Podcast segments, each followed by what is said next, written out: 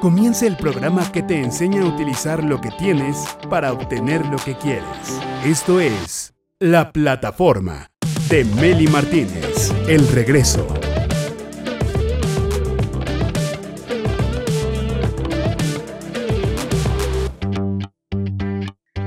Directores de subida y de bajada también.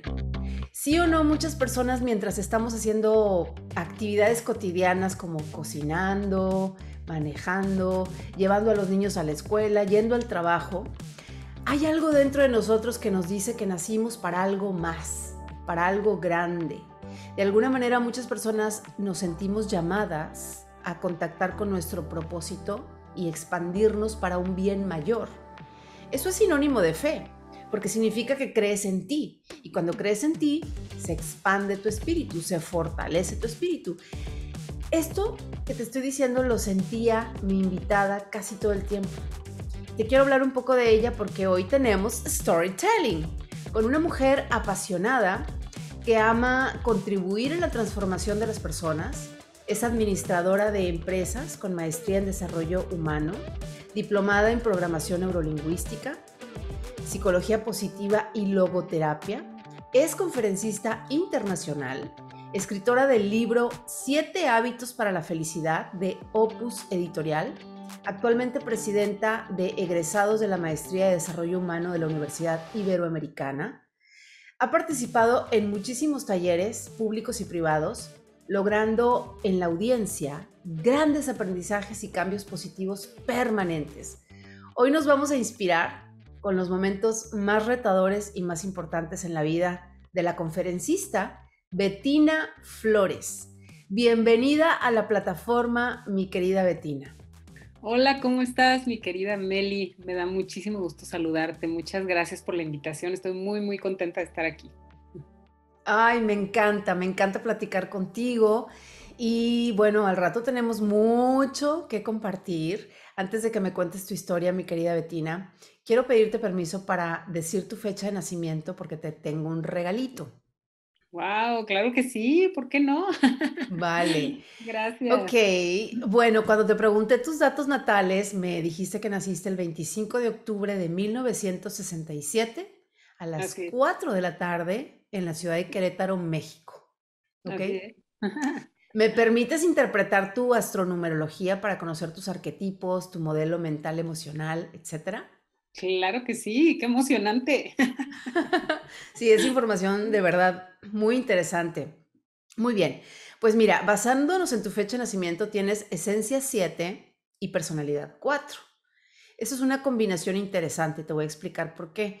Porque mientras los demás ven en ti tu arquetipo 4, que es el esforzado, aspiracional, trabajador, honesto, honrado, ese es el arquetipo 4, Dentro tuyo está la esencia 7, que es el especialista o la especialista, que es el sello de los intelectuales. El 7 es el número del conocimiento, de la perfección. Entonces, en combinación con tu 4, nos habla de una persona muy disciplinada, estudiosa, aplicada, que ama leer, investigada, muy presente en la vida de quienes están cerca, entregada, comprometida y cómo no, mi querida Betina, si te educaron con el programa 8.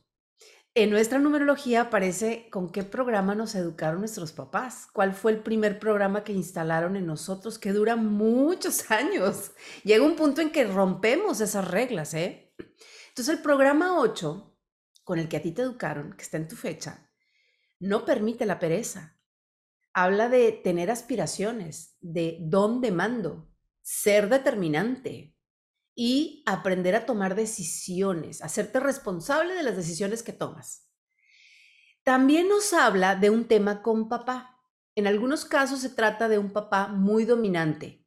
Cuando aparece este 8 ahí, en, en el programa que instalaron en nosotros, la mayoría de las personas me dicen sí, un papá muy fuerte, de carácter muy dominante, pero en otros casos se trata de un papá siempre presente, siempre al pendiente, ¿ok? Ese programa 8 con el que te educaron terminó a los 32 años de edad para ti. Y entraste en la frecuencia 3, en un nuevo programa que es el 3 y es una energía muy diferente al 8. La frecuencia 3 es sentir ganas de expresión, de comunicación. Es cuando entramos en el programa de sacamos nuestro lado artístico, nos quitamos el miedo de hablar en público. Es decir, que a los 32 años comenzó una nueva etapa en tu vida donde te sentías como más atrevida para hablar, eh, diferente por dentro y por fuera, y eso te pudo haber llevado a un despertar espiritual. Y también en tus números traes el don 5. Esto indica que tú siempre has buscado la libertad emocional, la expansión y el progreso. Si es que existen las vidas pasadas, traes ese Dharma que es el 5, que es tu número de don, y lo tiene la gente que disfruta los viajes, la aventura, conocer otras culturas, convivir con otras, con personas de otros países. Ahora, observando tu mapa natal, tenemos lo siguiente, fíjate, te voy a compartir tu mapa natal, que aquí lo tengo, ¿ok? Ahí está tu mapa natal. Y entonces, eh, naciste con el sol en escorpio. Está clarísimo, aquí está el sol, está escorpio. ¿Quién es escorpio? Es el arquetipo del poder personal, de la transformación, porque es el intenso y él se transforma a través de la intensidad. Y ese sol intenso está en el sector del poder, el 8. Mira, otra vez se repite el 8 aquí. ¿Qué es el sector 8? ¿Por qué le llamo el sector? También le llamo el sector de los gritos. ¿eh? Es el sector del poder porque en este sector está el sexo y el dinero. Acuérdate que el sexo es la energía más fuerte después del amor, porque a través de la sexualidad y del sexo podemos crear otro ser humano. Entonces es una energía súper potente. Es el sector de la confianza también, de las inversiones con otros, del dinero compartido, de la intimidad. Y esto puede significar varias cosas, fíjate. Que eres buena para manejar el dinero de otros, para invertir con otros, para crecer con otros cuando hay dinero de por medio. Se puede confiar en ti Brillas cuando profundizas en los temas y en las emociones, no cuando te quedas en la superficie, sino cuando profundizas en la causa, en la raíz del dolor o del duelo o del proceso. También significa que ayudas a los demás a transformarse a través de, de sus propios procesos, de los más duros y más difíciles. Y cuando te atreves a ver la sombra de ti misma, eso te da herramientas para apoyar a otros porque tú creces. También me dice que pudiste haber sido una excelente psicoterapeuta o sexóloga. ¿Ok? Tu nutrición emocional tiene que ver con la creatividad y eso nos lo dice la luna. Tiene que ver con, eh, con la creatividad, con crear cosas, con ser creativa. Y también puede ser que percibes a tu mamá como una mujer hogareña, maternal, pero divertida, ocurrente, creativa. ¿Sí? Entonces, además de ser escorpio, Betina, signo de agua, que tiene que ver con, el agua tiene que ver con sensaciones y emociones, el fuego tiene que ver con acción, la tierra tiene que ver con concretar, el aire tiene que ver con la comunicación. Tú tienes dos signos de agua, los más fuertes de tu, de tu carta, porque tu sol está en escorpio, que es de agua, y tu ascendente, ¿sí? Que es Pisces, también es de agua. Y es el arquetipo del sabio, simboliza el mundo metafísico, la intuición, la percepción, el plano espiritual. Y eso, Betina, te facilita el poder intuir, tener fe y certeza con mayor facilidad. Más adelante te voy a compartir tu sello cósmico o tu kin maya, basado en el calendario maya según tu fecha de nacimiento. Así que, bueno, y además la, parte difícil o digamos los, los patrones, o el karma y todo eso lo comparto en privado. Así que espero que tu, la interpretación express te haya gustado. ¡Wow! Padrísimo. Está increíble y todo súper atinado, qué bárbara. O sea, sí, sí, sí, claro que sí, todo lo que me dijiste, tal cual. Excelente, ahorita me platicarás, háblame de ti, cuéntame de tu vida, mi querida Betina Flores. Empecemos por la infancia, a qué se dedicaban tus padres, cómo fue tu infancia, hermanos, etcétera. Cuéntame. Sí, gracias, Meli. Claro que sí, pues muchísimas gracias. Este, bueno, pues eh, la verdad es que tuve el privilegio de, de, nacer en una familia de mucho amor, ¿no? De muchos principios, muchos valores. Y resultó que me tocó ser la, la más pequeña de cinco, ¿no? Casi, casi que de los pilones estos que de repente suceden, ¿no? En las familias.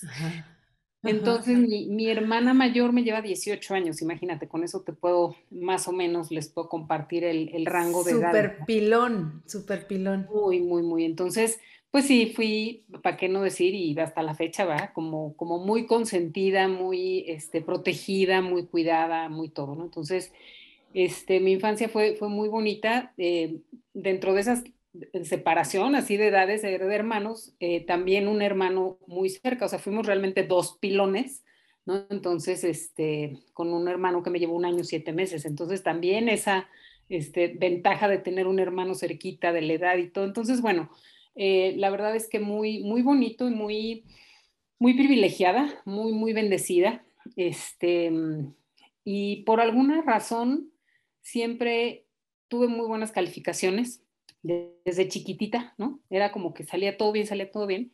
Y claro que yo me daba cuenta, ahora lo, lo veo así, ¿no? Claro que esto me vine a dar cuenta hasta hace muy poco, ¿no? Que yo me daba cuenta que por tener buenas calificaciones y todo esto, pues recibía mucho reconocimiento, mucho halago, mucho, ya sabes, ¿no? Entonces, pues le seguía, ¿no? Siempre. Claro. Mucho, mucho, mucho era. ¿Sabes qué es ese efecto, Betina? El efecto del éxito cuando nos sentimos exitosos y nuestro clan lo reconoce, nuestra familia, padres, hermanos alrededor, reconocen ese éxito, es cuando nos enfocamos y, subimos, o sea, vamos en, ascendiendo. El problema de muchos chavos y muchos niños y jóvenes toda la vida ha sido cuando no se sienten exitosos, cuando no se les reconoce el éxito y entonces se sienten perdidos y se van por el otro lado porque pues no hay nadie que los reconozca realmente, ¿no? Entonces, eso es bien importante en la formación de todo ser humano, el sentirse reconocido. Fíjate que sí, y yo creo que como en todo, Meli, tiene que haber un, como un justo medio, como un balance, un equilibrio, porque tampoco podemos depender tanto del reconocimiento, ¿no? De, afuera. Y, también, el, eh, como, como que muy tarde o, hace apenas poco tiempo me di cuenta que me afectaba mucho si no era un 10 perfecto, ¿sabes? O sea, em, y, y, a final de cuentas dices tú, a ver, o sea, no pasa nada si, por un lado, pues que es un número, por, hablando de calificaciones, ¿no? Pero bueno, pues eso lo podemos traer a todas las otras cosas en la vida, ¿no? O sea, no pasa nada si en lugar de un 10 es un 9 o es un 8, sí aprendiste, sí lo disfrutaste, sí, etc., sí diste lo mejor de ti, ¿no? Entonces eso a mí me tomó tiempo, porque estaba yo tan casada con ese, pues yo todo lo hago perfectamente y todo me sale bien y entonces recibo esto, este reconocimiento y este apapacho y este todo eso que, que sí puede llegar a, irse al otro extremo, ¿no? De, que te, exiges tanto que si algo no sale a la perfección, entonces te sientes mal y te empiezas a culpar y a, tratar mal y eso tampoco está padre, ¿no? Entonces, pero bueno, eso te digo, yo me di cuenta hasta después de muchos años, entonces, pues como que toda mi vida fue así, ¿no? Ya sabes, este, la universidad, pues el mejor promedio de la generación y bueno, pues mi mamá me acuerdo de ella en la ceremonia de graduación, literal, brincando, ¿no? Así, entonces yo bueno, o sea, ¿qué más quiere uno que hacer sentir orgullosa a la madre, no? Entonces, y así, ¿no? Esa, esa fue como la etapa, pues, de niñez, juventud y, disfruté muchísimo, o sea, la verdad es que lo, disfruté muchísimo, este, y salió todo muy bien, ¿no? me he sentido siempre muy, como muy privilegiada, muy, muy apapachada, no solo de mi familia, sino como de la vida, ¿no? Del universo, así con, con grandes bendiciones, ¿no? Qué maravilla. Háblame de tu papá y de tu mamá, cómo son, cómo eran, eh, cómo te llevabas con ellos. Fíjate que ya fallecieron los dos, este, mi mami apenas hace dos años, ¿no? Muy longeva, ella pues 93 años fue que partió, entonces realmente este, vivió muchos añitos. Em, y mi papi no, mi papi se fue cuando yo tenía 15 años, entonces eh, Sí, la verdad es que fue uno de los momentos, eh, yo creo que más, más difíciles en mi vida, ¿no? El, que yo, como que apenas estaba yo dándome cuenta de qué onda con la vida, todavía ni entendía nada cuando ya se fue mi papá, ¿no? Entonces... Sí, en, una edad, en una edad, eh, vulnerable en una edad donde te estás formando, estás formando tu criterio, estás dejando de ser niña para ser una mujercita y se va papá, qué duro. Sí, sí, fue muy fuerte. Este, mi mami siempre, eh, la verdad, eh, muy hogareña, muy de, cuidar a sus hijos, muy, ya sabes, mamá gallina, de estar, de, que todo estuviera bien en casa siempre. Está en tu carta. La luna, la luna en cáncer, sí, sí, sí, exacto. E, está y tal como dijiste, eh, mi mami muy así, muy de hogar, muy todo, y una persona muy alegre, muy de, de, la vida es bella, todo el mundo la amaba en donde se paraba porque ella siempre, ya sabes, la sonrisa, em, el, el, cariño, ¿no? Entonces, ese, ese tipo de, persona, ¿no? Entonces, y mi papi, pues realmente, em, pues como que siento que tuve muy poquito tiempo, ¿no? O sea, tengo, pues sí, algunos recuerdos de yo niñita y él, pues apapachándome y lo que sea, pero como que apenas te digo, me estaba yo dando cuenta cuando él partió, ¿no? Sin embargo, uno de mis hermanos mayores eh, toma el rol cuando, cuando parte mi papá, ¿no? O sea, él aquí estoy, no pasa nada y ustedes síganle, ¿no? Entonces, te digo, la verdad es que siempre muy, muy privilegiada porque a final de cuentas se va mi papi, pero un hermano mayor toma como esa, ese rol de, de, estar ahí y hasta la fecha, ¿no? Que ya no estoy ni siquiera chiquita ni, ni, mucho menos, pero él sigue ahí al pie del cañón con el rol del, del papá que perdí estando tan joven, ¿no? Y ellos, bueno, pues un matrimonio muy bonito, este, de mucho, mucho cariño, de mucho respeto, como te digo, de muchos valores, em, sí estrictos, sí como muy, muy rigurosos, ¿no? En, en cuanto a la vida y en, en, cuanto a sus creencias y todo, pero, pero un, un matrimonio muy, muy, muy hermoso. Además de, de, ese dolor tan grande, eh, de, la pérdida de tu papá y de, y de haber vivido todo ese proceso, que veto a saber cuánto tiempo duró el proceso de entender que mi papá ya no está, que entramos en un bucle de es una energía, es un espíritu, me está viendo, está cerca de mí, pero ya no lo puedo abrazar, ya no lo puedo escuchar. Y es muy difícil. Eh, además de esos, ese momento, eh, ¿cuál ha sido los retos o uno de los retos más grandes que has enfrentado? Ya a lo largo de la vida, dices tú, ya en, la vida completa, híjole, pues yo creo que ha habido diferentes momentos, ¿no? Este, em, yo estuve casada por muchos años, ¿no? Con 30 años de, matrimonio y bueno, con grandes em, cosas hermosas como son tres maravillosos hijos que tengo, ¿no? Como, como fruto de ese matrimonio, que bueno, pues son mi adoración, ¿no? Mi máximo, máximo en la vida son mis, tres hijos.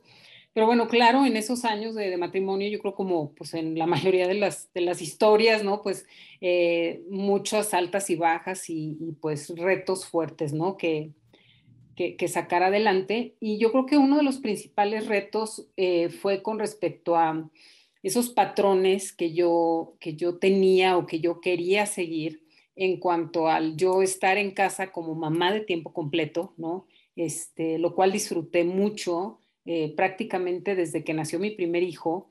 Yo tenía un, muy buen puesto en una empresa y pues eh, con una mm, carrera profesional en esa empresa que, que, se tenía prácticamente ya trazada, ¿no? Ya me tenían así como un plan de carrera muy, pues muy interesante, pues claro, porque yo venía con, con todas las credenciales de la escuela, ¿no? O sea, venía yo con, te digo, o sea, todas las estrellitas ahí y recomendaciones que quieras.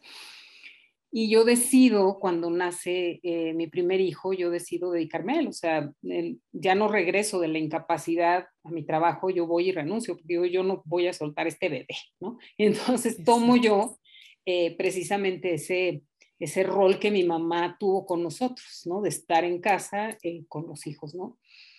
Entonces, yo creo que ese, fue uno de los, de los principales, como en estos años, ir abriéndole campo a, esa, a eso que sentía yo dentro, que me hablaba y me gritaba el que, pues sí, pero hay más, o sea, qué bueno que, que, que quieras estar con tus hijos y ser una muy buena mamá, pero también se vale esto otro que te está gritando tu alma, ¿no?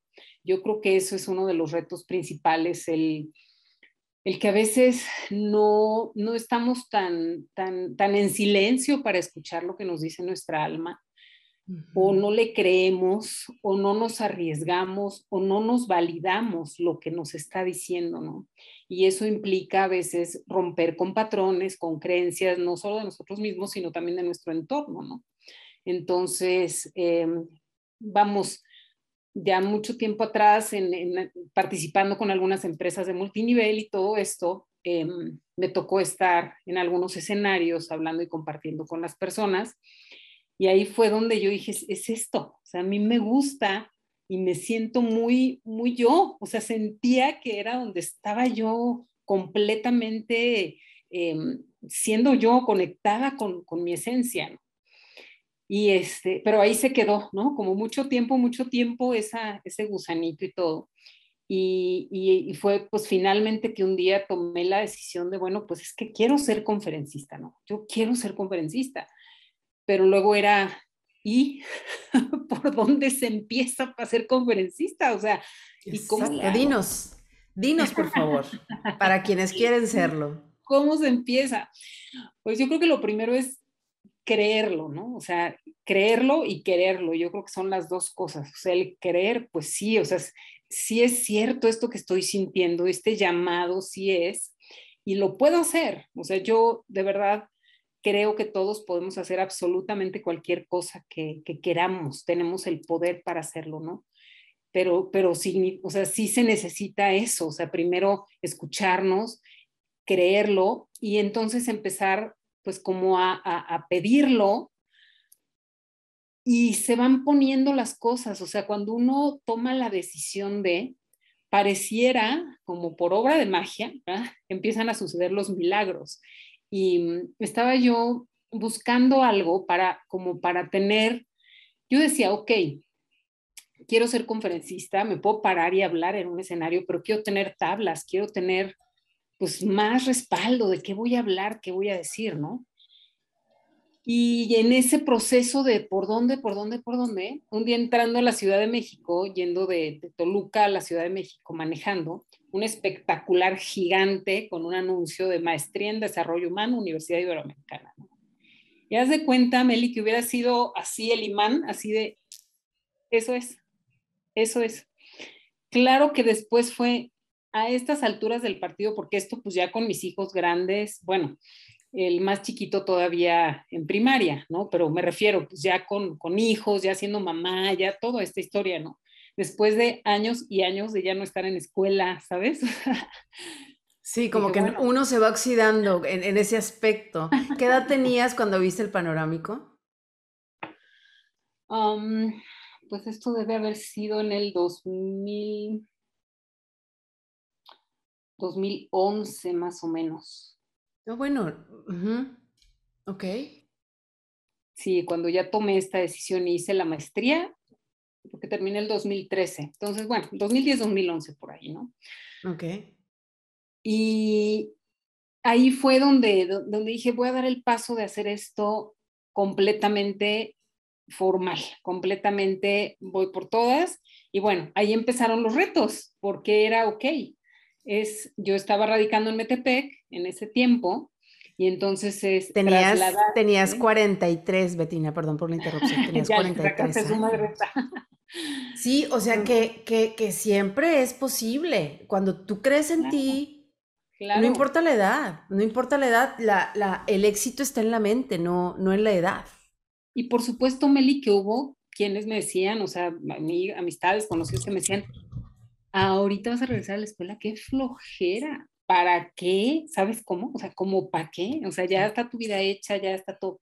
¿Para qué? Y claro, o sea, implicaba ese reto de, pues, para empezar, de volver a llegar a sentarte en una escuela aquí qué, ¿no? a meterte a leer, a estudiar, a hacer tareas, a pasar exámenes, em, a estarme desplazando a la Ciudad de México, porque claro que todo, pues presencial, ¿no? No estábamos en estas ondas de virtualidades que estamos ahorita, entonces era irme dos veces, dos días de la semana, tenía clases de 6 de la tarde a 10 de la noche, entonces regresar a casa a las 11 de la noche, encargar a mis hijos, dejar todo arreglado, se implicaba cosas salir de la zona de confort, ¿no? O sea, ahí está. Yo creo que es eso, o sea, porque estaba cómoda, estaba cómodamente incómoda, Meli. O sea, porque yo sabía que mm. me hacía falta algo más. pero podría haberme quedado así, siempre con esa cosita de, ay, estaría muy padre, ¿no? Ser conferencista y quedarme así. Sin embargo, tomé la decisión, empecé, me encantó, em, lo platicó, platicaba mucho y a la fecha con mis compañeros de generación, o sea, yo llegaba al salón y bueno, haz de cuenta, la más feliz del mundo, sentada en mi, en mi banquita, así de estoy en la escuela, ¿sabes? O sea, porque estaba venciendo esos, esos retos, ¿no? Lo que implicaba el salir de esa zona de confort ahí fue donde me di cuenta de esto que te decía hace un rato de las calificaciones, porque me llegó a pasar, ¿no? Que, que, que alguna maestra me puso un 9, o sea, no me lo saqué yo, fíjate, me puso. Ajá. Y, el, y el entrar en shock, o sea, el cómo, ¿cómo crees que me voy a sacar un 9? Y entonces ya a estas alturas del partido yo misma decir, ¿y qué tiene si me saco un 9? O sea, ¿qué pasa? ¿No? O sea, como, como empezar a reflexionar el, cómo nos movemos a veces en la vida por cosas que, que, se nos hicieron hábitos, por eso yo hablo mucho de hábitos y cambios de hábitos y todo este tema de los hábitos de la felicidad y tal, porque a veces por hábito pensamos cosas, actuamos cosas, que cuando las desmenuzamos un poquito nos damos cuenta que no tienen ningún sentido o no las actualizamos, o sea, no actualizamos nuestros valores, lo que ahora es importante para nosotros, lo que queremos vivir, a qué le damos prioridad. Entonces, poco a poco fui como descubriendo el, a ver, hoy lo que quiero es aprender, hoy lo que quiero es tener las tablas para ser conferencista, no un número, no un papel, o sea, no espero los aplausos de nadie para al enseñarles mis dieces, o sea, lo que quiero es estar lista para darle al mundo lo que quiero dar, para esa voz que yo quiero compartir, no llevármela al entierro cuando me vaya, ¿no? Sino sacar mi voz antes de irme, ¿no? Entonces, eh, pues fue muchos aprendizajes en, la maestría, no solamente de pues, todo lo que es el desarrollo humano y tal, sino de mí misma, ¿no? De mí misma como persona, como profesional y tal. Y pues ahí empezó, ahí empezó este, ya como algo formal, como te digo, había tenido oportunidad antes de hacer cosas y lo que fuera, pero ya como con, esa formalidad, claro que pues una vez que empiezas y te das cuenta que, que, hay tanto por aprender, pues empecé a tomar estos, estos otros diplomados y sigo, ¿no? Como en el, en el aprendizaje de muchas cosas.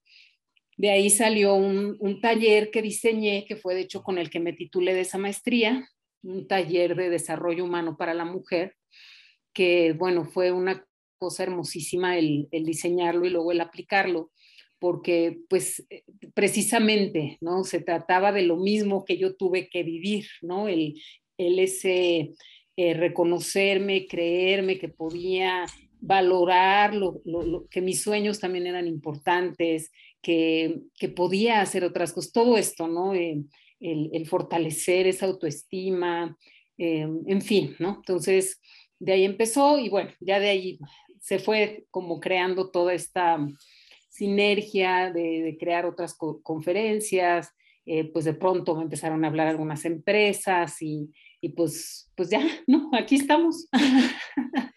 Qué padrísimo. Y fíjate que lo que me estás contando me lleva como en un proceso de cuando tenemos un deseo y que creemos que es posible.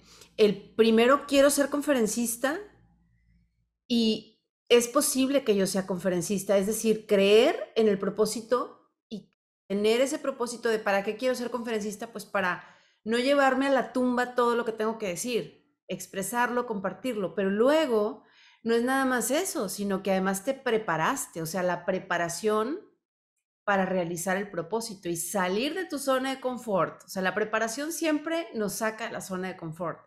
Y esa maestra que te puso el 9, literal, una maestra de vida que te vino a recordar que no importa el número, importa el propósito, el propósito que te llevaría a ser conferencista a través de esta maestría que estabas tomando.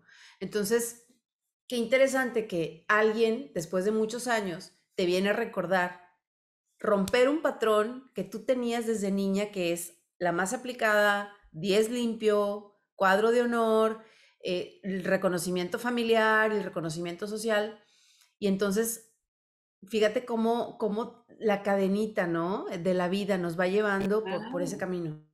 Y que además, Meli, era muy importante que yo me diera cuenta de eso antes de ya estar como tan formalmente y tan profesionalmente en una carrera de conferencista, porque pues la verdad es que no a todo el mundo, no el 100% de las personas que van a estar en mis conferencias o ahora pues en, en conferencias en línea o lo que sea, pues no a todos les va a súper fascinar y encantar lo que yo diga, siempre va a haber al que le sirva, siempre va a haber al que no, siempre, ¿sabes? O sea, entonces, si yo iba a empezar con esa carrera creyendo y esperando que absolutamente todos me pusieran el 10 y la estrellita, no, pues hubiera sido un fracaso rotundo o hubiera sufrido mucho, ¿no? Por estar esperando eso.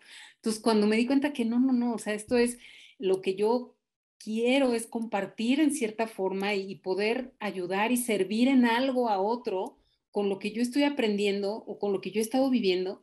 Y eso es, lo, eso es mi, mi propósito realmente, no es el 10, no es el aplauso, no es el reconocimiento. Entonces, desde ahí vive uno de una manera muy diferente, ¿no? Y bueno, claro que ya después estudiando todos estos temas de la psicología positiva y las ciencias de la felicidad y todo esto, eh, como que va, va, va, va siguiendo ese camino de transformación en el que mis valores y mis prioridades han ido cambiando de una manera radical, ¿no? Hoy, hoy definitivamente, pues una de mis grandes prioridades es mi paz, ¿no? Mi paz personal, el, el, vivir desde el amor. Entonces, esto va muy lejos al, pues, un número para que te aplaudan, ¿no? O sea, que, que fue con lo que, con lo que crecí mucho, ¿no? Entonces, sí va siendo un proceso de transformación. Eh, ser conferencista me encanta. Yo creo que mucho es por eso, porque e, estoy cumpliendo mi propósito, estoy eh, haciendo lo que me apasiona, pero además en cada, y seguramente te pasa, Meli, en cada conferencia, en cada taller, en cada curso, en cada entrevista, yo soy la que más aprende, yo soy la que más crezco, o sea, doy lo mejor de mí, pero siempre hay algo de lo que estoy diciendo que es para mí. Eso es, muy interesante, muy interesante. Entonces, bueno, pues feliz, feliz, feliz de hacerlo. Sí, somos un, eh, un reflejo, es, el otro es un espejo y entonces cuando le damos un mensaje al otro, en realidad no lo estamos diciendo a nosotros mismos. Incluso también cuando publicamos cosas en las redes sociales, el, la frase motivacional o el consejo, muchas veces es para quien lo escribe. Así Suele suceder. Es muy interesante porque somos espejos, ¿no? Eh, nos reflejamos en el otro para aprender de nosotros mismos. Entonces, platícame, mi querida Betina, ¿cuáles son los temas principales de tus conferencias? ¿De qué hablas? ¿Cuáles son los temas? ¿Qué es lo que te piden las empresas?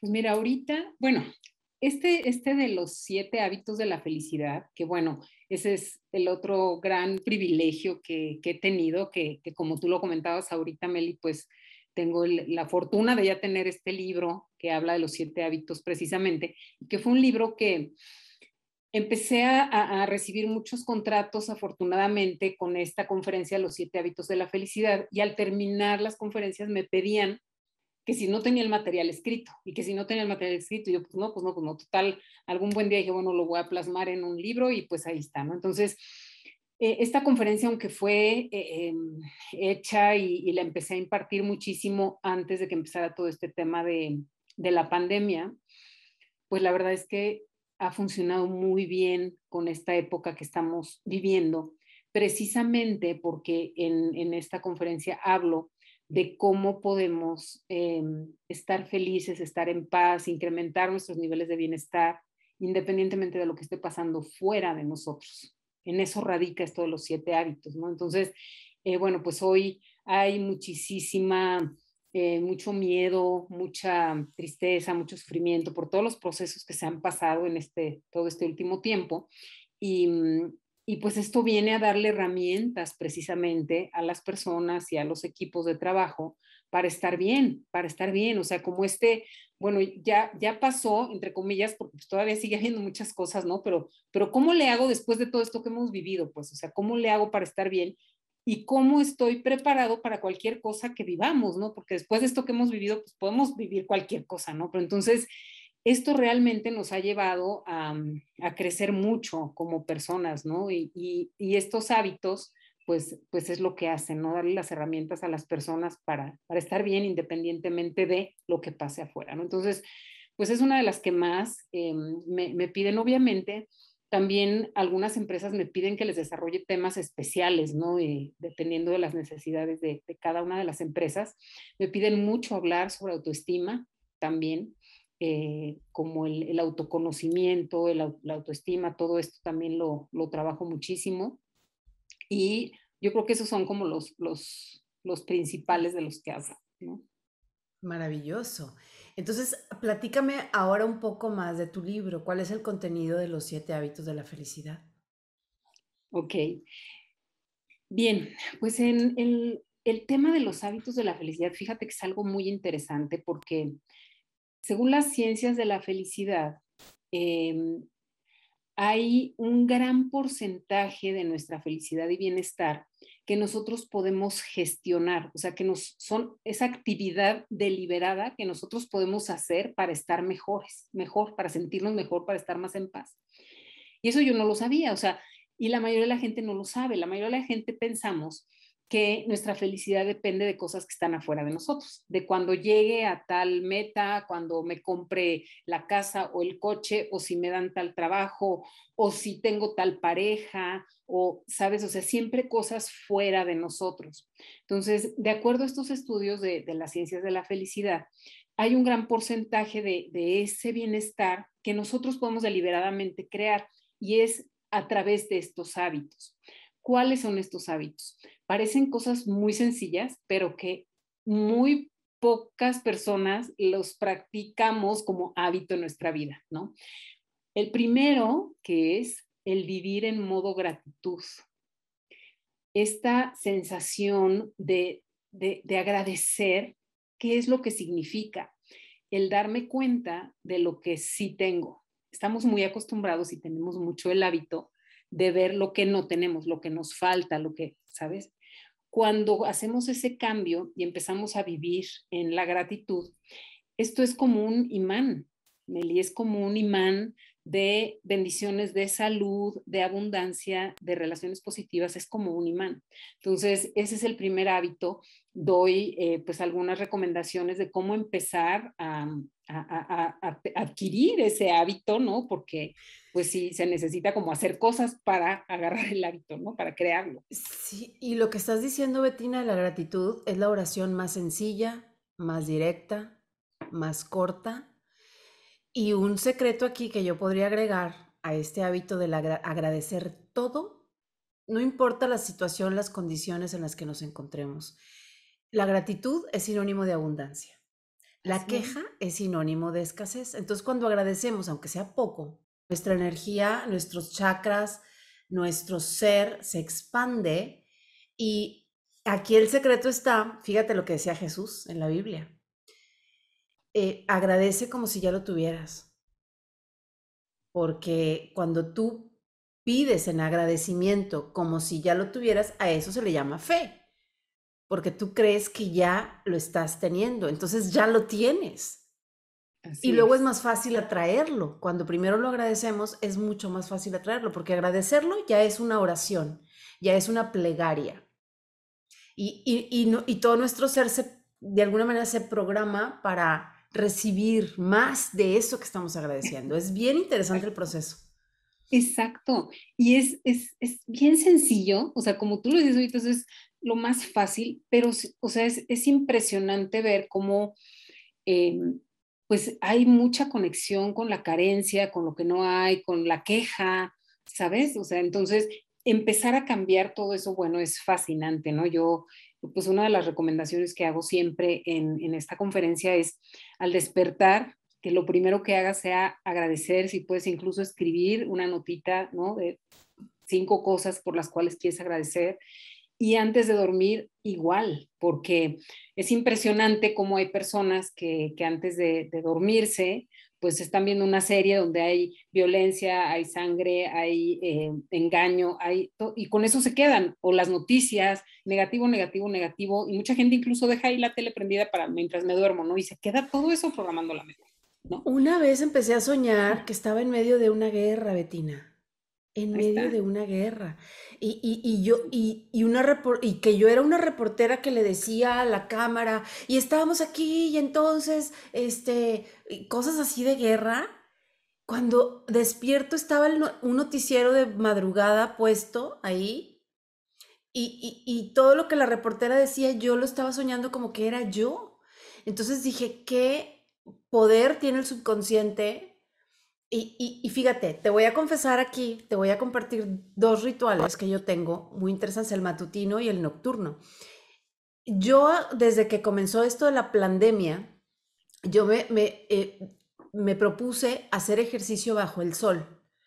Me gusta hacer ejercicio casi todos los días, pero entonces quería aprovechar broncearme al mismo tiempo hacer ejercicio, pero además, leyendo e investigando, sabemos que el sol es la energía vital de toda la galaxia que le da vida a las plantas, a los seres vivos, a todo, y que cuando te dé el sol cinco minutos, mínimo cinco minutos al día, sin bloqueador, hasta rejuveneces. Todos tus sistemas se acomodan, generas vitamina K, vitamina D y un montón de cosas. Necesitas menos alimento físico cuando tienes mucho sol, casi no te da hambre porque ya estás teniendo suficiente energía. Entonces, como no aguanté haciendo ejercicio bajo el sol de Mérida, ahí te encargo. No, bueno. Todo el año hace calor, tenemos cuatro días de frío y el frío más alto es de 20 grados. Ahí te encargo. Este, dije, bueno, dice, me levanto y salgo al patio, piso el jardín y me siento cinco minutos bajo el sol a orar agradecer, como si ya mejor lo agradezco, como si ya lo tuviera. Y esos son mis cinco minutos de sol y al mismo tiempo oración. Porque se hizo una investigación con niños de kinder donde les decían, dibuja a Dios. El 95% de los niños dibujan un sol. Interesante. Interesante. Entonces dije, bueno, está muy relacionado el sol con el el rol de Dios Padre protector, generador de energía, etc.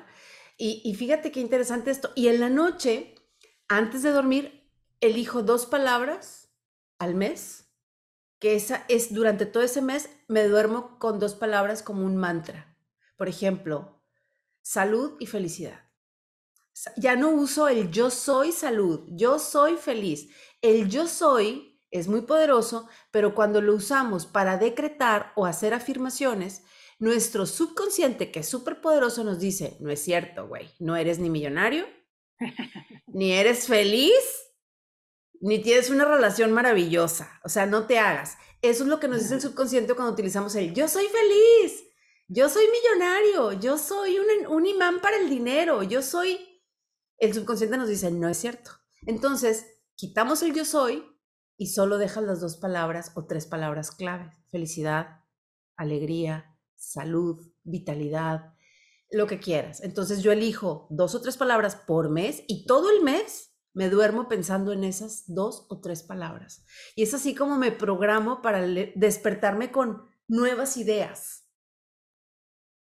Claro, es que podemos hacer tanto si tenemos estos rituales antes de dormir, que de verdad, o sea, yo creo que es una de las cosas que, que más me, me, emocionan al compartir en las conferencias. O sea, el, eh, empezando pues este hábito, ¿no? De la gratitud. O sea, ya si, si, si te puedes dormir dando gracias por lo que tuviste ese día y entregándolo, esa es otra. O sea, cuando, cuando entregamos todo lo que vivimos, eh, pasa alguna historia que no me voy a meter ahorita porque podríamos tardarnos aquí un buen rato eh, hablando a nivel cuántico lo que sucede cuando entregamos en lugar de pedir, pedir, pedir. Si lo entregamos, suceden cosas bien interesantes, ¿no? Pero bueno, entonces ese es el primer hábito, o sea, el, el empezar a hacer estas pequeñas cositas para adquirir el hábito y que poco a poco nuestra vida se convierta en modo gratitud, más que estar, eh, eh, como decíamos, ¿no? viendo lo que no tenemos y tal. ¿no? Entonces ese es el primero. El segundo, es, bien interesante cómo em, las relaciones que tenemos influyen en nuestra vida, ¿no? O sea, entonces hablo de relaciones positivas, o sea, de cómo ese es un hábito que, que, es bien interesante porque a veces en las conferencias se me quedan viendo así como relaciones positivas, pero en mi propia casa tengo lo más negativo de la vida, ¿verdad? ¿Cómo quieres que acabe con esa, sabes? O sea, y bueno, no se trata de eso, se trata de, a ver, darnos cuenta de cuáles son las relaciones que tenemos. Em, a lo mejor hay algunas que, que sí podemos disminuir el tiempo que frecuentamos, todas estas personas que pues que, que cuando estamos eh, platicando, pues ya sabes que se quejan todo el tiempo, que critican todo el tiempo, que está, sabes, todo está mal, todo está nefasto, todo está espantoso, se saben absolutamente todos los peores datos del el mundo, de, ¿sabes? El chismorreo, el, lo que pasó en el fútbol, la serie, las noticias, cuántos casos llevan, cómo vamos en el semáforo. ¡Ay, qué flojera! ¿Estás de acuerdo? Entonces, hay algunas relaciones que sí podríamos, a ver, a mí me pasa, o sea, tengo, tengo algunas relaciones que quiero muchísimo, pero que sé que esas, esos momentos que nos vemos, el 95% de la conversación gira en torno a eso. Entonces, sí es, bueno, vamos a reducir el tiempo, ¿no? No quiere decir que ya no voy a volver a ver a esas personas nunca jamás en la vida, pero menos tiempo. Ahora, cuando pues se trata de, de, personas que están ahí mismo o muy cerca o compañeros de trabajo o lo que sea, pues empezar a cambiar la forma de la comunicación. Lo primero que yo digo eh, con respecto a ese hábito es, necesitamos encargarnos primero nosotros de ser una relación positiva para los demás. Exacto porque a lo mejor yo te digo, cuídate de cuáles son las relaciones que tienes porque eres el promedio del 5% de las personas con las que, de las cinco personas con las que te relacionas, ¿no? Pero tú cómo eres para ellos también, ¿no? Entonces, primero, centrarme en yo ser una buena relación, yo aportar positivo, yo no estarme quejando con los otros, no estar juzgando todo eso. Y luego, claro, también, eh, si yo decido por la paz, entonces eso va a crear un ambiente de paz en mi entorno. Para que haya conflictos y situaciones y todo esto, pues se necesita que haya dos o más, ¿no? Entonces, si yo me mantengo en que mi elección es por la paz, entonces muy difícilmente va a haber conflictos y situaciones y yo tengo claro cuál es mi propósito, ¿no? Entonces, ese es otro de los hábitos. Otro de los ahí, Ahí voy a meter mi cuchara. Fíjate que los coaches, los coaches nos basamos mucho en preguntas. Entonces, cuando, cuando tomamos esta decisión de generar buenas relaciones, ser positivos, transmitir lo mejor de nosotros, dar lo mejor de nosotros para recibir multiplicado lo mismo en los demás, porque eso es lo que generamos. Como dices tú, si queremos buenas relaciones, tenemos que empezar por ser nosotros una buena relación para alguien más, porque no nada más nos pasa lo que los demás hacen, nosotros también le pasamos a los otros. Entonces, eh, aquí una cosa muy interesante y que para que todos la podamos aplicar es hazle preguntas a las personas con las que vives y convives. ¿Cuáles son tus sueños? Imagínate, de repente estás preparando ahí el dip, la salsa o lo que sea, estás asando unas cositas en la estufa y alguien se está quejando y volteas y le preguntas, ¿cuál es, cuál es tu meta del mes? Ay, cabrón, ¿qué pasó? ¿Qué, ¿De qué me estás hablando, Willy? Si estábamos hablando de que me estoy quejando de que la vecina... No, no, no. ¿Cuál es tu meta del mes? ¿Cuál es el propósito de tu negocio? ¿Qué es lo que quieres comprar? O sea, cuando hacemos ese tipo de preguntas, donde sacamos del otro lo mejor que hay dentro, es cuando hacemos el, la alquimia, ¿no? En las relaciones. Claro, y aprender a escuchar, Meli, porque eso que tú estás diciendo es maravilloso, hacer preguntas, pero entonces me callo y escucho. Sí somos muy de que todos necesitamos que nos escuchen. Entonces me pregunto, pero casi, casi yo contesto y entonces ya no funcionó. ¿no? Entonces, aprender a escuchar, yo creo que eh, aprender a practicar la escucha activa, ¿no? La empatía, todo esto eh, va a crear mejores relaciones, ¿no? Entonces, no nada más es, ok, sí ser selectivo con las relaciones que tengo, sino primero yo encargarme de todo esto, ¿no? De, de, de, yo estar practicando la escucha, la empatía, yo ser una buena relación para los demás. Y entonces, como, como por arte de magia, también las relaciones que atraigo son de esa manera, ¿no? También. Exacto, y, y también recordar que, que, hay momentos en los que tenemos que decir, bueno, esta relación ya no me está aportando nada. Y en, con base en eso, poder también tomar distancia y, de alguna manera de forma natural se va dando. Cuando vamos entrando en una energía diferente, hay personas de las que naturalmente nos alejamos o se alejan de nosotros porque ya no tenemos mucho que compartir.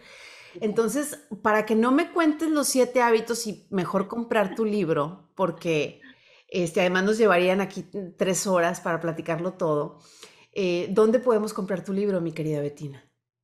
Por lo pronto, em, está en librería en Monterrey, se llama Publiarte, esta librería en la que ya está.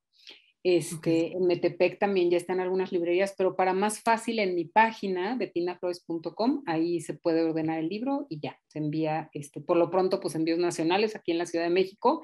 Ya me están reclamando por ahí en, en algunos lugares cómo lo voy a mandar, pero estamos en eso. Vamos a, a, ver pronto ya tenerlo en Amazon o algo así para que pueda llegar también a otros países, pero por, por lo pronto sería, sería así y bueno. O en tu este página de internet también, ¿no? En la página, en betinaflores.com, ahí se puede, se puede ordenar y este, y bueno, normalmente en, en Facebook yo estoy dando, estoy teniendo lives en los que estoy entrando en los hábitos. O sea, eso es pues material gratuito que estoy compartiendo por el, la pasión de que esto llegue a más personas, ¿no? Entonces, con muchísimo gusto, pues ahí sí, sí, sí escuchan esos lives que tengo en Facebook, seguramente van a estar. Ahorita justo estoy empezando con una, con una serie de lives una vez cada semana, en las que estoy justo empezando a hablar cada semana de uno de los, de los hábitos y los vamos desarrollando ahí. Mm. Entonces, pues ahí está, ¿no?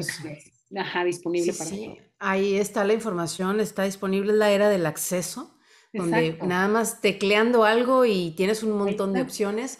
Ahorita ya para cerrar el tema de las relaciones es, eh, los demás nos odian o nos aman con base en cómo los hacemos sentir, ¿no? Y otro punto bien interesante que últimamente se ha puesto mucho de moda, Betina, es el, la gente em, líder, exitosa, habla de ideas y conceptos, comparte ideas la gente mediocre habla de eventos que sucedieron o que van a suceder y la gente conectada con la escasez habla de otros, habla de otras personas, o el chismorreo, el cotilleo, ¿no? Entonces ahí nos podemos dar nosotros un ligero quemón de cómo andamos, observa tu conversación, si estás hablando de otros, mentalidad de escasez. Si estás hablando de eventos, mentalidad mediocre. Si estás hablando de ideas, proponiendo y generando nuevas maneras y compartiendo esto con gente a la que le interesa escuchar, porque hay personas a las que les vale gorro lo que tengamos que decir, ahí estamos haciendo un contacto con el éxito, con la abundancia. Entonces es bien importante esto. Sí, y complementando ahí lo que, lo que decías ahorita, Meli, tú decías, las personas nos aman, nos odian en base a lo que los hacemos sentir. Y todo eso parte de cómo nos sentimos con nosotros mismos. O sea, muchas veces como tratamos a los demás o como hacemos sentir a los demás es realmente como nos sentimos hacia nosotros mismos. Entonces, nunca podemos dar lo que no tenemos. O sea, el primer paso es amarnos a nosotros, validarnos, enamorarnos, creernos eh, que, que, de verdad somos seres maravillosos, que somos una partícula de un creador maravilloso, que somos la partícula del amor perfecto. Entonces, si desde ahí me muevo y me manejo, eso es lo que voy a dar y eso es lo que van a recibir los demás y así es como los voy a hacer sentir, pero primero tiene que empezar por mí, o sea, no puedo dar algo que no tengo, ¿no? Entonces es un buen punto para, para empezar, ¿no? El, el cómo me relaciono conmigo mismo. Yo creo que pues a veces hablamos de las relaciones, pero no es nada más las relaciones hacia los demás, o sea, es cómo me relaciono pues con el ser superior en el que yo crea, Dios, en el que cada quien crea, cómo me relaciono ahí Luego, ¿cómo me relaciono conmigo mismo, con mi propio ser, ¿no? Y entonces ahora sí, ¿cómo me relaciono con los demás, ¿no? Entonces, pues es algo bien bonito a trabajar, ¿no?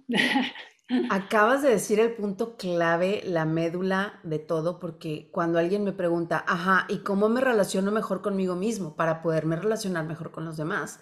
Cuando alguien llega a mi consulta con un tema de relaciones muy fuerte, la pregunta es, ¿y cómo le hago?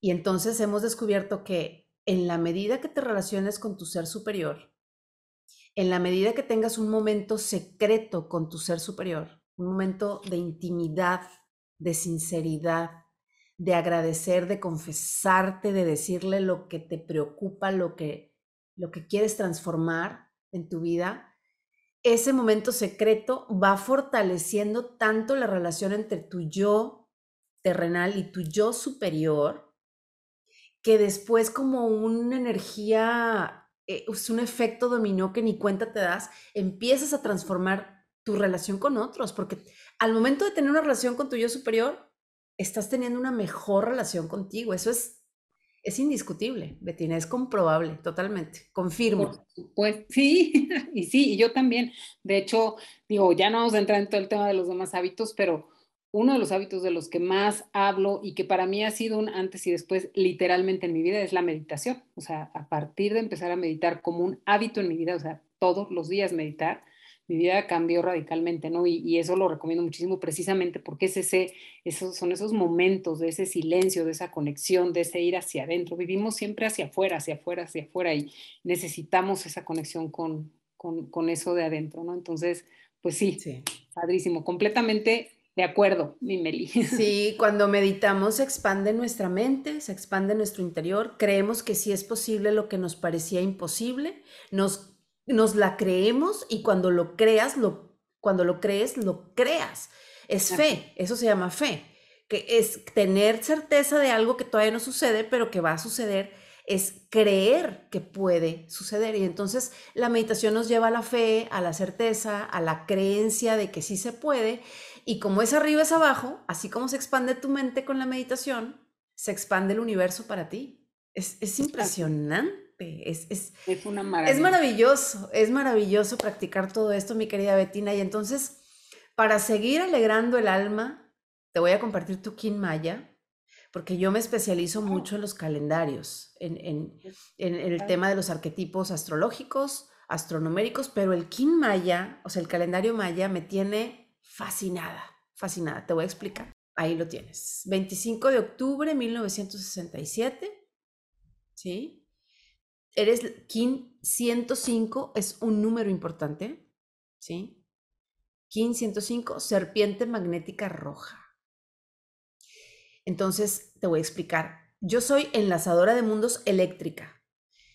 Este es tu sello solar maya. O sea, si tú hubieras nacido en una aldea maya, los mayas hubieran dicho, ¡ay, nació una serpiente! En el buen sentido de la palabra, ¿eh? Acuérdate que las serpientes son astutas. Ese es tu sello maya y este es tu tono lunar. Yo tengo tres puntitos aquí porque soy eléctrica, tú eres magnética. Entonces, ¿qué significa este puntito aquí? Acuérdate que los números de los mayas son puntitos y rayitas. Dentro del ciclo de 13 días, de 13 días que dura una onda encantada, tú naciste como la abanderada de la onda encantada. O sea, el, siempre el primer puntito es el que lleva la bandera de los 13 días. Dentro del ciclo de 13, naciste el día 1 de 13, bajo la onda encantada de la serpiente magnética roja, que es esta. La serpiente, ¿qué significa? Fuerza vital. Este signo lo tienen las personas que poseen mucha energía para moverse por la vida.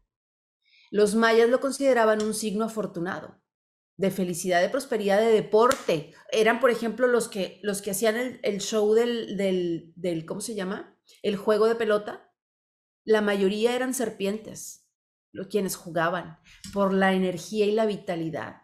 Entonces, cuando los mayas veían que un niño o una niña nacía bajo el signo de la serpiente roja, porque hay cuatro razas, la blanca, la amarilla, la azul y la roja, tú perteneces a la roja, que es el tono emocional, ¿sí? el blanco purifica y, cada uno tiene su función, los mayas veían en ese niño, esa niña que era serpiente roja, ¿sí? Lo preparaban desde chico para ser comerciante o deportista. Porque son personas que saben negociar, que son competitivos, que juegan el rol de empresarios. Eh, entonces la serpiente roja es el signo de las personas analíticas que piensan mucho, muy mentales, muy mentales, pero de buen humor que entre plática y plática se salen con la suya. Entre plática y plática te convencen. Entre plática y plática cierran un negocio. Esas son las serpientes, para que me entiendas. Lo más importante es el mensaje de este signo para ti. ¿Cuál es el mensaje? Escucha tu cuerpo, que es tu templo de sabiduría. Ten una buena relación con tu cuerpo para liberarte de viejos patrones. Confía en la intuición y en tus sentidos, pues ellos le dan soluciones a tus problemas. Despierta tu vitalidad, despierta la sabiduría de tu cuerpo y la pasión por la vida. También se sabe que las serpientes son muy sexuales. Ahora, como te dije hace rato al principio, tú naciste con el sol en el sector de la sexualidad, mi querida. Entonces, pudiste haber sido una bailarina exótica o pudiste haber sido una sexóloga, una psicoterapeuta, una cosa relacionada con el sexo. Y acá la serpiente me lo confirma. Okay. O sea, con una energía vital alta. Acuérdate que la mayoría de los divorcios, Betina, es porque la energía vital sexual está muy desequilibrada. Hay personas con energía sexual alta y hay personas con energía sexual media y personas con energía sexual baja. Cuando dos personas se unen y las energías están muy opuestas en cuanto a nivel sexual, termina por romperse la relación. Cuando las energías están muy niveladas, la relación puede prosperar mucho más. Y según todo lo que veo en ti, tienes una energía vital alta. ¿Ok? Interprétalo como quieras. Existen 13 tonos, ya te estoy haciendo promoción, ¿eh? Andamos promocionando el CD. Existen 13 tonos de serpientes, 13 tipos de serpientes existen, ¿sí? Tú eres eh, en el calendario maya, o sea, está la magnética, la eléctrica, la planetaria, la cósmica, la lunar, y, según el ciclo el ciclo de 13, entonces tú naciste como magnética. Es decir, que de los 13 tonos lunares, tú naciste con el tono 1, el magnético. ¿Qué significa ser magnética? Es la vibración de la gestación, la capacidad de los inicios. Le gusta iniciar cosas nuevas.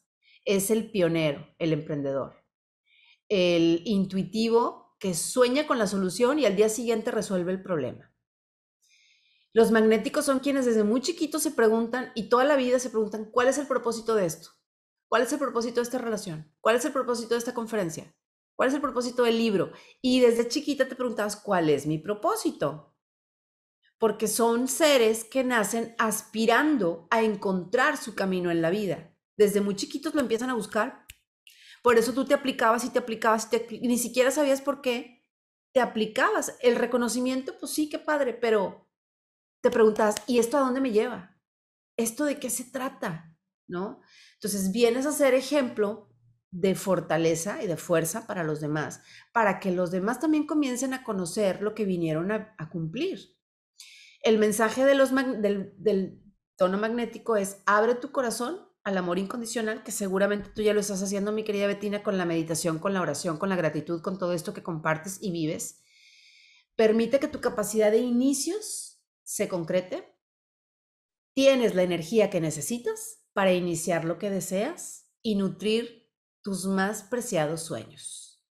Y hasta aquí mi reporte, Joaquín. ¡Wow! ¡Qué padrísimo! Es hermoso, es hermoso. Increíble. Muchas gracias, muchas gracias. Qué regalazo, Meli, te lo agradezco Ay, qué bueno que lo valoras y que te gusta. Pregunta final de esta transmisión, Betina si el universo fuera tuyo, ¿qué único cambio le harías al mundo? Uno solo, si quieres. ¿Qué le cambiarías al mundo así de que de plano no te gusta nada? Pues sí que haya más amor. Yo creo que si el mundo empezamos a vivir más desde el amor, todo lo demás se arreglaría. O sea, porque podría hablar de que no haya hambre, que no haya sufrimiento, que no haya guerras, que no haya... Pero yo creo que todo parte del amor. O sea, si, si cada vez más em, personas empezamos a vivir desde el amor, podemos hacer el cambio en todo, porque es, eh, hablamos de sustentabilidad, hablamos de biodegradabilidad, hablamos de cuidar el planeta, todo parte del amor, o sea, el amor incondicional hacia todo y hacia todos, ¿no? Yo creo que eso sería, el, el que cada vez hayamos más banderitas ahí pidiendo el, el, el, vivamos desde el amor, ¿no? Yo creo que eso sería. Maravilloso, maravilloso, Betina, me encanta, me encanta. Tus redes sociales aparecen en pantalla, betinaflores.com, Facebook Betina Flores Conferencista, Instagram Betina Flores V. Ahí tenemos todo en pantalla para que puedas localizar a mi invitada Betina Flores. Muchísimas gracias por acompañarme en este, en este momento tan interesante y tan, tan enriquecedor, mi querida Betina. Muchas gracias a ti, Meli, por invitarme. La verdad es que qué, qué rica plática. Gracias por todo lo que me, me, compartiste ahí de tu, tu sabiduría. Me dejas con mucha mucha información para reflexionar sobre mí. y este, bueno, pues con todo el amor eh, y deseando que esto les sirva a, alguna persona de las que, nos estén escuchando con mucho amor. Muchísimas gracias por, por, este momento, gracias al, al, equipo, a la plataforma por hacer posible esta transmisión, a ti por acompañarnos y recuerda que parte de nuestro trabajo en esta vida es renovar nuestra mente para poder transformar nuestra vida. Así que deseo que la tuya sea renovada día tras día. Pídelo en oración, pero ponle acción, porque sin acción no hay función. Soy Meli Martínez Cortés, la directora de mi vida y la Ketch.